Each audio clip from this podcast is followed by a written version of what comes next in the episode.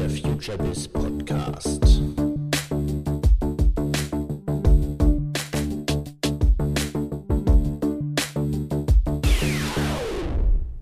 Herzlich willkommen zum FutureBiz Podcast. Mein Name ist Andreas Bersch, Gründer des Businessblog FutureBiz und der Digitalagentur Brandpunkt in Berlin. Im FutureBiz Podcast sprechen wir über die digitale Transformation und Kommunikation. Der heutige Podcast wurde aufgenommen am Tag der Industriekommunikation des BVIK. Gast und Gesprächspartner ist Heiko Onnen, Geschäftsführer bei Vugato Marketplace. Viel Spaß! Ja, ich sitze hier heute mit Heiko Onnen in großer Hitze am Tag der Industriekommunikation in Fürstenfeldbrück. Ähm, ja, Heiko, hier haben sich zwei Norddeutsche getroffen. Moin. Moin, hi. ähm, es hat dich ja aber beruflich in den Süden verschlagen, genau zu Würth. Ähm, und wir wollen heute mal sprechen über den Status quo, die, die Learnings eures Marketplace, Bucato Marketplace. Und vielleicht stellst du erstmal unseren Hörern ganz kurz das Projekt vor und auch nochmal, wer sind eigentlich die Kunden, die heute die Plattform nutzen? Hm. Ja, vielen Dank.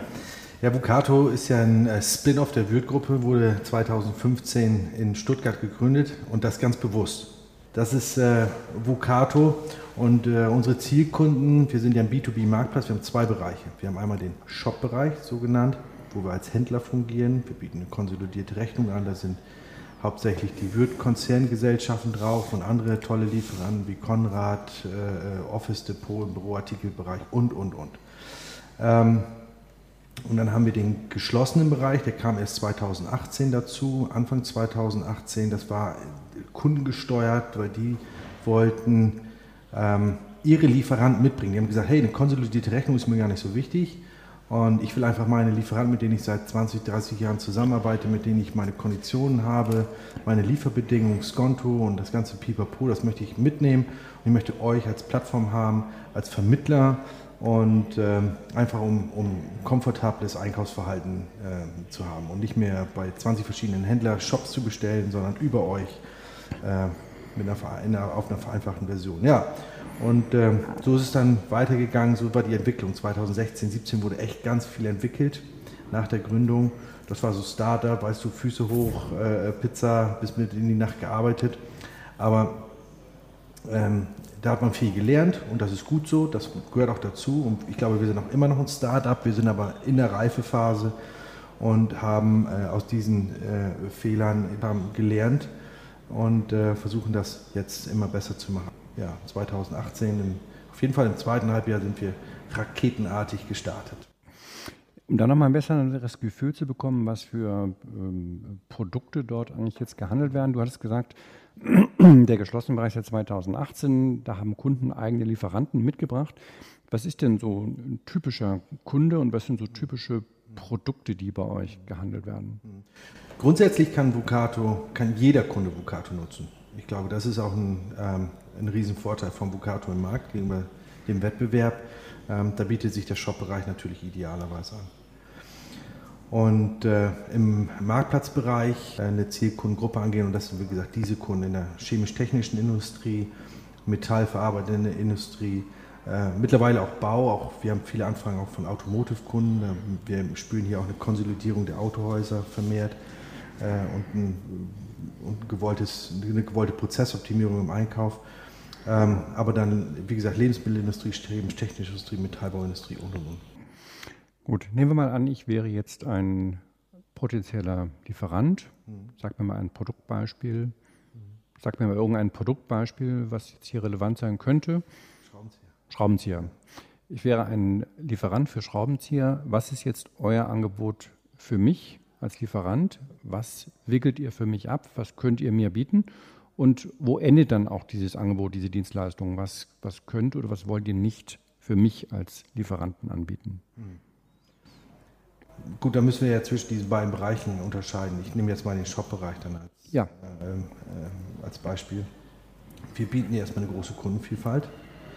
Ähm, wir bieten dir natürlich die, die Möglichkeit auf, äh, die Power von über 7000 Vertriebsmitarbeitern im Würth-Konzern zuzugreifen. Also sicherlich nicht alle persönlich, aber die sollen ja Vucato mit vermarkten, die sollen ja bei den Kunden Vucato äh, konkret platzieren, wenn Bedarf ist, äh, als Marktplatz. Und ähm, ich glaube, das ist der größte Benefit, den Lieferanten haben bei uns. Und gut, der Marktplatzbereich, der, das ist natürlich ein offener Wettbewerb. Ähm, wir kümmern uns um, um viele administrative Dinge, wir kümmern uns um viele Service-Themen, wir helfen äh, dir als Lieferant beim Onboarding, wir haben EDI-Manager, die äh, eng in Kontakt stehen, wir haben Produktdatenmanager, die eng in Kontakt stehen mit den jeweiligen IT-Spezialisten der Lieferanten. Und äh, ja, ein junges, modernes Unternehmen, das bieten wir dir auch. Frische Ideen und äh, ähm, ja, neue, aus neuen Blickwinkeln sicherlich auch der, aus, im B2B-Markt, in der Digitalisierung für dich als Lieferant. Wenn wir das jetzt mal mit potenziellen Wettbewerbern vergleichen, ist dort Amazon Business ein, ein Wettbewerber von euch? Oder wer sind, oder ist es Mercateo? Wer, wer sind so typische äh, Wettbewerber von euch? Ja, ich glaube, das wäre, stand ja auch mal in der Presse, ob, ob das jetzt das Pendant zu Amazon ein bisschen. Ich glaube, es wäre vermessen zu sagen, dass das ein Wettbewerber von uns ist. Wir haben andere Geschäftsmodelle und ich glaube auch, dass jeder Marktplatz für sich sein individuelles Geschäftsmodell schon definiert hat, gefunden hat. Immer noch Adjustments macht, klar, aber ähm, Amazon würde ich heute nicht als Wettbewerber bezeichnen. Ähm, und äh, Mercateo investiert auch in den Vertrieb, genau wie wir ähm, sind schon deutlich länger auf dem Markt, ja, muss man sagen. Da ist sicherlich ein bisschen mehr Erfahrung. Bedeutet aber nicht, dass sie weiter sind äh, als wir, weil wir haben aus vielen Fehlern natürlich lernen dürfen ähm, und sind somit schneller gewesen, auch in der Entwicklung. Aber gut, konkret muss man schon sagen, wenn wir beim Kunden auftauchen, dann sieht man Simple System zum Beispiel, man sieht Mercateo als Wettbewerber, man sieht aber auch Procurement-Plattformen, die du dir kaufen musst, auch die gibt es. Ja. Bukato ist ja für den Kunden kostenlos. Es ist für den Kunden kostenlos.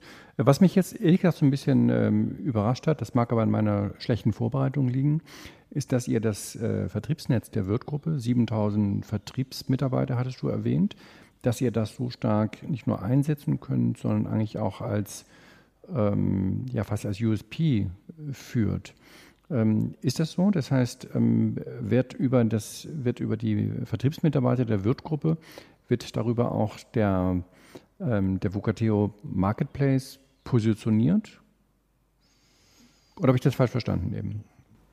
Also nichts daraus. Also ich glaube nicht, dass du dich schlecht vorbereitet hast. Also es ist eher so, dass die, ähm, erstmal sind diese 7000 oder über 7000, wir haben ja viele Gesellschaften in Deutschland ähm, im Konzern, ähm, aber auch die sind bei uns Lieferant und, und, sind Partner von uns. Wir sind auch wie die ein neutrales Unternehmen, dezentral geführt im Konzern. Ähm, diese 7000 äh, oder über 7000 Verkäufer, ich hoffe, dass die Zahl stimmt, ich glaube schon. Ähm, da sind sicherlich nicht alle prädestiniert, Vucato zu vermarkten. Und das ist auch nicht deren Kern, Vucato zu vermarkten. Aber wenn ein Kunde im Konzern sagt, äh, ein Kunde dieser jeweiligen Verkäufer sagt, Mensch, ich möchte meine Prozesse optimieren, ich möchte, ich möchte breiter einkaufen. Ich möchte, äh, ähm, ich suche eine Prozessoptimierung im Einkauf.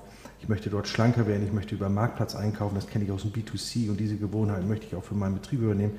Dann liegt es natürlich irgendwie schon nahe, dass der Verkäufer der jeweiligen Gesellschaft aus dem Konzern, der Wirtgruppe, dann über Vucato spricht und sagt, hey, wir haben auch unseren eigenen Marktplatz und schau mal hier, da sind wir drauf als Lieferant, da sind aber auch andere Lieferanten drauf, da kannst du deinen Büroartikel abdecken. Ja. Okay, das war jetzt ein äh, spannendes Stichwort, also gerade dieser Vergleich B2C, äh, B2B äh, Perspektive. Ähm, jeder kennt es, wie du sagtest, aus dem privaten Bereich. Wir kaufen alle privat, ob es jetzt Mode bei Zalando ist oder Gartenartikel bei, bei Amazon. Äh, wir haben alle diese unglaublich positive Kundenerfahrung. Und jetzt sind wir zurück in unserem Betrieb ja, und kaufen Bürostühle, kaufen Schrauben ein und vermissen das dort genau.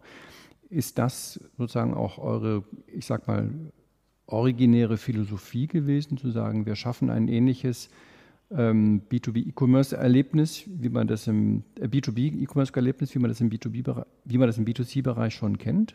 Ja, wie soll ich sagen? Die, wenn du mit den Kunden sprichst, dann sagen die schon, ah, das kenne ich aber auch aus meinem Privat, aus meiner Usability im privaten Bereich. Ja? Und dann sagen die Menschen, also können wir nicht das auch noch so haben und das, vielleicht auch Voice Ordering, das wird alles irgendwann kommen. Das gibt es aber heute schon im B2C-Bereich, bei uns noch nicht. Und äh, da spürt man schon so ein bisschen, äh, naja, den, dass wir in einigen Themen hinterherhinken im B2B-Bereich, alle Marktplätze. Ich meine nicht nur Vocato, sondern auch unsere Wettbewerber, glaube ich. Das werden wir so schnell nicht einholen. Aber ja, deine Frage war ja, ähm, wollen die Kunden das? Ja, die Kunden wollen das. Sie wollen eigentlich genau diese, diesen Komfort, den sie im B2C-Bereich haben, auch im B2B-Bereich haben. Und ein Stück weit ähnlich ist es ja auch schon. Es ist der Komfort, aber es ist ja mit Sicherheit auch die Preistransparenz. Ja, sicherlich. Wie geht ihr denn mit dem Thema äh, Preistransparenz um? Mhm. Natürlich habt ihr das im Griff, völlig klar. Aber zunächst mal war das ja im Konzern wahrscheinlich auch eine Diskussion, zu sagen, wir öffnen uns gegenüber dem Kernwettbewerber mhm. und wir stellen unsere Produkte dort in eine Preistransparenz. Äh, Transparenz. Und ähm, es gibt ja sicherlich dort, ich war noch nie auf der Plattform, es gibt ja sicherlich auch Bewertungsmöglichkeiten, gibt es nicht. Okay, das heißt, der Vergleich findet erstmal nur über Produktfunktion und Preis statt, aber noch nicht über User Experience, also über sozusagen Produktbewertung. Nee, genau. Also ähm, wir haben auch noch keine Preissuche. Nicht eine Preissuche, wie es vielleicht andere Plattformen haben und auch ganz gewiss nicht, wie es im B2C ist. Ich sehe das persönlich auch als sehr kritisch an. Es gibt ja Wettbewerber im B2B, die, äh, das sind Echtzeit-Preissuchmaschinen. Das hat für mich so ein Geschmäckle, sagt man hier im Süden. Ähm, wir legen ganz, ganz, ganz viel Wert auf, auf super Produktdatenqualität, auf eine gute Produktsuche, als jetzt auf eine vorgezogene Preissuche. Aber auch hier, du hast es gesagt, hier ist die Experience aus dem B2C-Bereich gefragt und ähm, auch da müssen wir, müssen wir jetzt nachziehen und wir arbeiten auch daran, dass wir auf jeden Fall eine bessere Filterfunktion zum Thema Preis haben.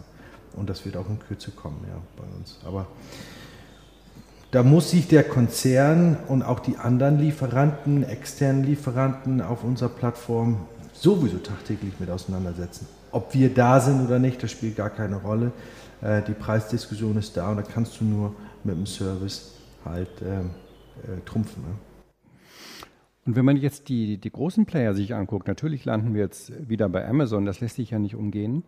Ähm, inwiefern ist denn deren äh, technologischer Vorsprung, deren Vorsprung in der Logistik und dann irgendwann auch deren Vorsprung in der, in der KI vielleicht so groß, dass sie natürlich in B2B-Märkte rein skalieren können und damit eben auch Modelle, wie ihr sie betreibt, à la longue doch gefährden können?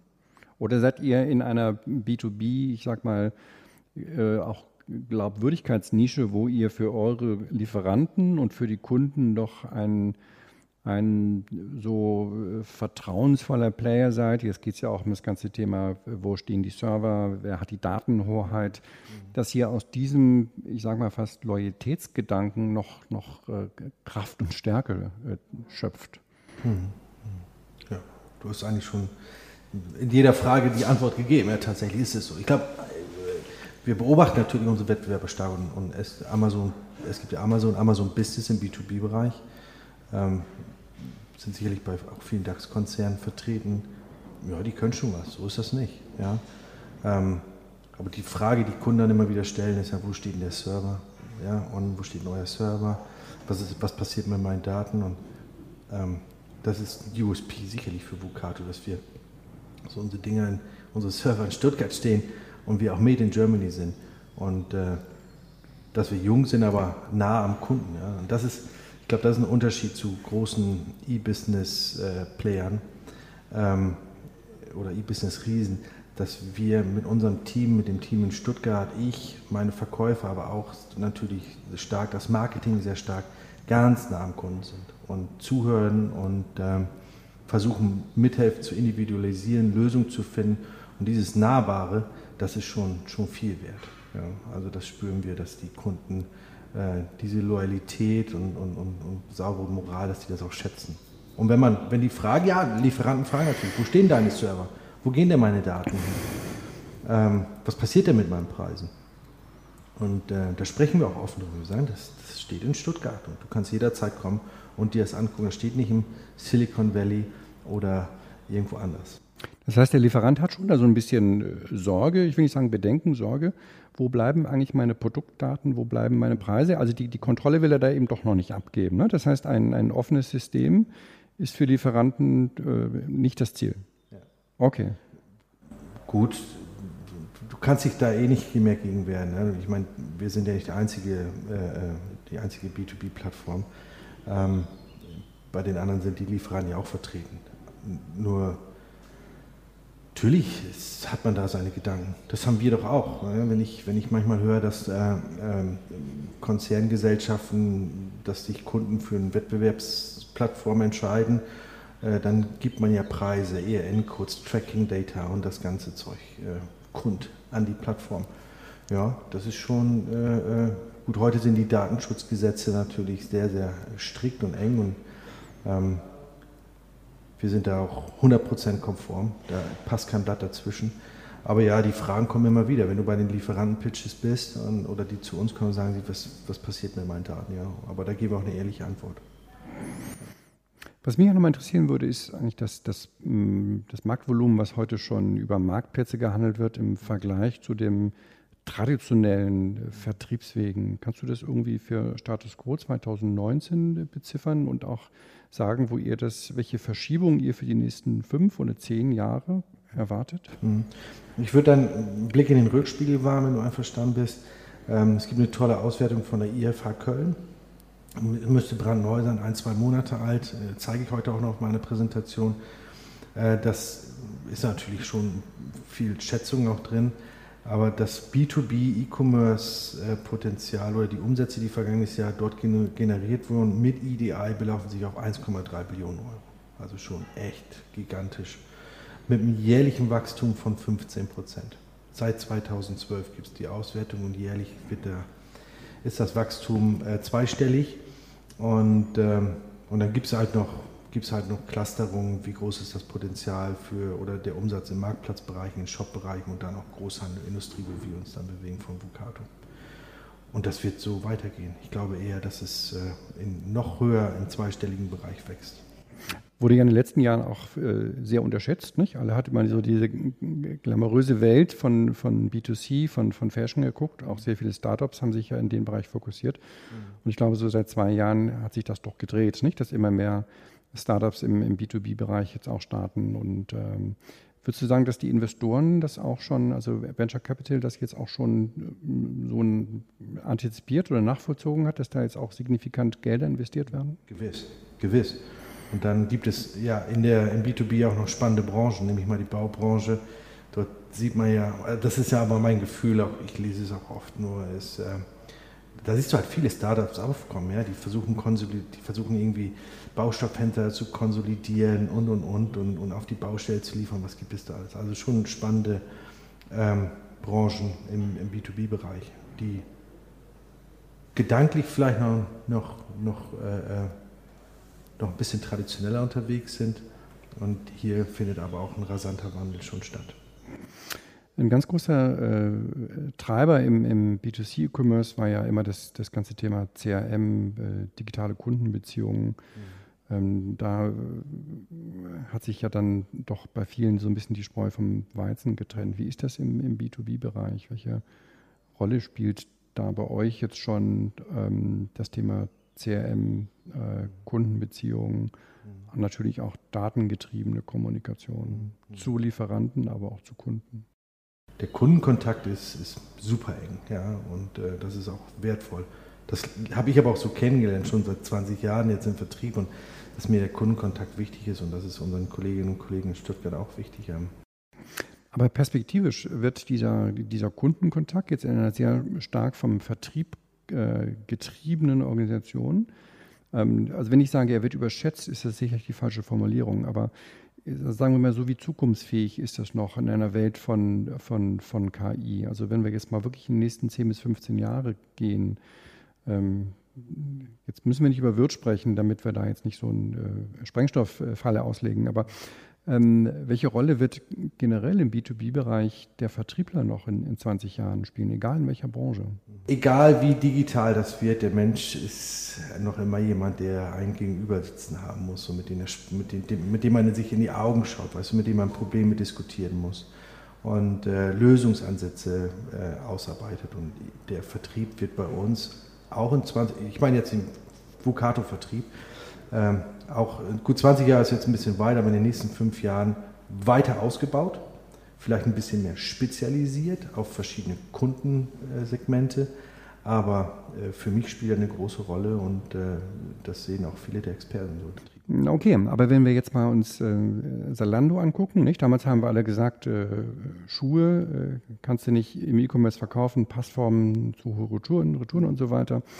Dann äh, kommt jetzt im B2B-Bereich erstmal das Argument, ja, hohe ähm, Komplexität der Entscheidungsprozesse, äh, große Beratungskompetenz, aber ein Großteil ist ja auch Commodity. Ja? Das heißt, wenn ich jetzt als Handwerksbetrieb ähm, meine Schrauben, um bei einem Kerngeschäft äh, Schrauben und Dübel äh, bestelle, dann brauche ich ja nicht unbedingt den Vertriebler, der mit seinem, mhm. mit seinem Feinstaubdiesel vorfährt. Und das ist ja auch ein Thema. Ich meine, das ganze Thema ähm, Ökologie wird ja auch da irgendwann durchdringen. Ja? Das heißt, ähm, also da stelle ich das doch nochmal so ein bisschen aus meiner Sicht in, in, Frage, ob das sich nicht doch wandelt und dass diese Vertreterflotten, die heute noch die Autobahn bevölkern, dass die nicht irgendwann doch, äh, doch drastisch reduziert werden schwierig jetzt für mich da ein Statement abzugeben. Das, das, ähm, da gibt es, glaube ich, andere Experten. Aber wenn ich für Vucato spreche, dann gebe ich dir recht, dass, und da gehe ich auch von aus, dass die standardisierten C-Teile, diese Schräubchen, Muttern, Werkzeuge, Radiergummi für und, und Kopierpapier und was es alles gibt,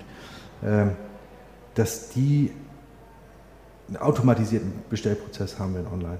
Und äh, weil da ist ja nur wichtig, dass ich die Verfügbar Verfügbarkeit habe, gleichbleibende Qualität. Ob das Ding jetzt einen Euro kostet, ein Euro 5 spielt ja heute keine Rolle mehr. Das war vor 20 Jahren so, aber heute nicht mehr. Jetzt muss es da sein. Und, äh, und das alles wird online bestellt. Aber ich bin mir auch sicher nicht mehr über Online-Single-Shops in dem Maße, sondern eher über Marktplätze.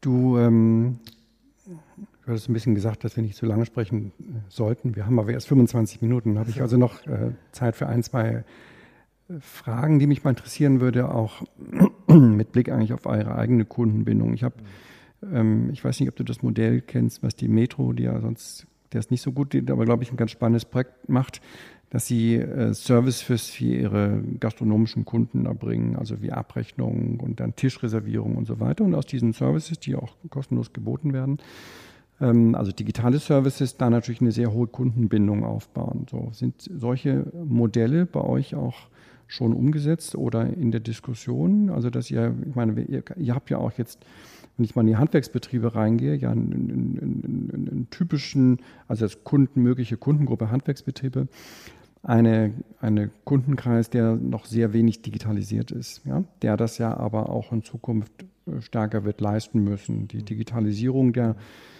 der, des Handwerksbetriebs hin zum Kunden. Also eigentlich ähnliche äh, Anforderungen wie Terminreservierung, äh, Preis etc. pp. Sind das für, für euch auch Modelle der, der Kundenbindung, die du dir vorstellen kannst oder die ihr auch in Ansätzen schon mal entwickelt habt? Du meinst, dass wir da einen Service bieten? Mhm. Na, das ist nicht Vucatos Thema. Also zum einen äh, ähm, muss ich sagen, dass ich glaube, dass ganz viele Unternehmen, auch Handwerksbetriebe, wenn wir jetzt uns, wenn wir dabei bleiben, schon echt digital sind, dass sie es nur manchmal gar nicht wissen, wie digital sie sind. Ähm, und zum Zweiten äh, ist das nicht Vucato Business, vielleicht heute nicht, ob wir diesen Service zukünftig anbieten werden, weiß ich nicht. Aber es gibt schon Unternehmen, auch in der Würth-Gruppe, die ähm, unterstützen die Handwerker bei dieser Digitalisierung, bei der Entwicklung. Zum Beispiel in welchem Bereich? Ich habe jetzt letztens gehört, dass es da irgendwie das Bullies, also diese Monteursfahrzeuge schon äh, automatische Bestellsysteme haben und da wird die Ware abends geliefert und eingeräumt und also da gibt es ganz moderne äh, Bestellwege schon ja, für den Monteur. Ähm, aber ja, ich wenn ich mich recht erinnere, gibt es auch Unternehmen im Konzern, die bieten ihren Kunden Seminare an, zum Beispiel, wie kann ich mich digital besser aufstellen, wie muss eine Website aussehen und so weiter. Mhm. Okay, sehr spannend. Ja, du hattest ja auch schon gesagt, so ein bisschen die, die, die Learnings. Ihr habt natürlich äh, viele, viele Learnings gemacht. Was sind denn so äh, Fehler, die, die du gerne oder die ihr als Organisation vielleicht gerne vermieden hättet? Und welche Fehler habt ihr rechtzeitig vermieden, rechtzeitig erkannt? Ähm, wichtig ist, dass man alles dokumentiert. Ja? Ähm, dass man eine saubere Strategie fährt. Das haben wir vielleicht auch ein bisschen, da sind wir ein bisschen zögerlich mit gewesen, aber haben jetzt seit längerem schon eine super Strategie und da merkt man auch, wie sich die Entwicklung auf einmal richtig positiv dreht. Ähm, wichtig ist, ganz nah am Kunden zu sein, USP, äh, die Kunden User Experience einfach zu hören. Äh, mit dem Kunden gemeinsam Prozesse im Unternehmen zu beleuchten. Und, und ich, ich bin, der, bin der Meinung, dass viele Startups, die sind zu fern vom Kunden. Die sitzen in ihrem, in ihrem coolen Office und ähm, machen da tolle Arbeit, aber du musst echt beim Kunden sein, damit du siehst, was braucht er eigentlich. Ja?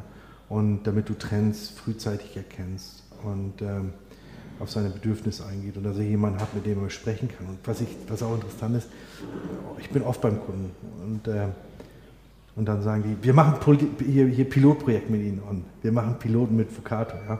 Weil die ja echt, die, die wollen ja selber eine Lösung haben und, und wissen manchmal gar nicht, ähm, wie, sie, wie, die, wie sie ihre eigenen Prozesse umsetzen können. Und dann sage ich, ja, Mensch, vielleicht können wir das so und so und so machen und da können wir euch helfen bei den Themen. Und dann, ja, ja, das machen wir, dann machen wir einen Piloten. Wir haben auch Zeit. Also ich finde das wirklich äh, schön, wenn man mit den Kunden spricht. Und sowas kriegst du natürlich nicht raus, wenn du am Telefon bist oder wenn du irgendwie äh, eine Kundenumfrage machst.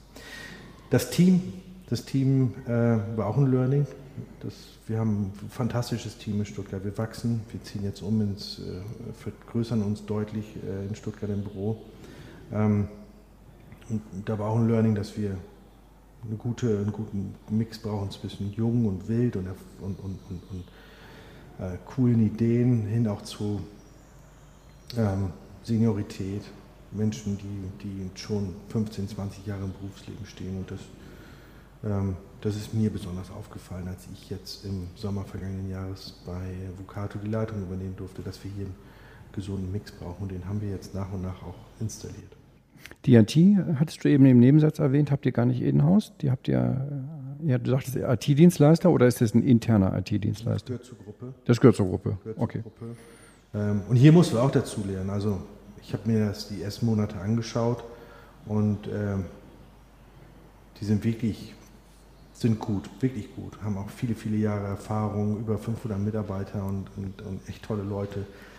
Aber es ist natürlich schon ein Unterschied für die IT, ob du jetzt einen Single-Shop hast, so einen Online-Shop, oder du musst einen Marktplatz in, in technischen Features versorgen ja, und Weiterentwicklung. Also da ist schon echt ein großer Unterschied. Und wir sind ja auch, ich bin mir sicher, dass wir im Konzern digitaler Vorreiter sind und, und, mit ganz, ganz vielen digitalen Ideen ums Eck kommen und sagen, hey, das müssen wir jetzt aber ganz schnell haben. Das wollen unsere Kunden. Ja. Gibt doch vielleicht zum, zum Ende noch einen kurzen Ausblick in das äh, globale Geschäft. Ähm, wie weit seid ihr jetzt schon international tätig und äh, gar nicht? Rein auf Dach? Nur Deutschland. Und wie wird das in Zukunft sein? Ähm, gut, die Anforderungen sind da. Gerade heute Morgen hatte ich noch eine lange Telco. Äh, äh, da geht es äh, um, um Anrainerstaaten, die, wo Kunden mit uns zusammenarbeiten wollen. Auch deutsche Kunden haben ja Gesellschaften im Ausland und möchten gerne dieses, diese Einkaufsprozessoptimierung auch in den, in den Gesellschaften dort im Ausland implementieren. Aber wir haben ganz klar für uns gesagt, 2019 ähm, konzentrieren wir uns nur auf den deutschen Markt, wir konzentrieren uns erstmal auf uns, wir, wir kehren bei uns vor der Haustür und wollen richtig, richtig gut werden. Und genau das passiert auch gerade. Und äh, natürlich diskutieren wir, äh, äh, wir haben ja auch einen Vucato-Beirat, so heißt der, viele äh, nette Kollegen, die zusammenkommen und mit denen wir Internationalisierung natürlich auch immer mal diskutieren. Aber wir haben es auch alle verstanden, du musst erstmal das Ding hier sauber machen und hier richtig dich etablieren und dann kannst du einen Schritt weitergehen. Aber Anfragen sind genug da. Ja. Spannend. Heiko, Toi, toi, toi, viel Erfolg. Ja, cool. ich werde das mit Interesse beobachten und äh, heute dir auch viel Spaß bei deinem Vortrag hier am, auf dem Tag der Industriekommunikation. Ich habe mich sehr gefreut. Vielen, vielen Dank. Danke. Das war der FutureBiz Podcast mit Heiko Onnen vom Tag der Industriekommunikation. Mein Name ist Andreas Bersch. Ich danke fürs Zuhören und freue mich, wenn ihr auch in unserem nächsten Podcast wieder reinhören mögt. Wir senden alle zehn Tage auf allen bekannten Kanälen. Viele Grüße und bis bald.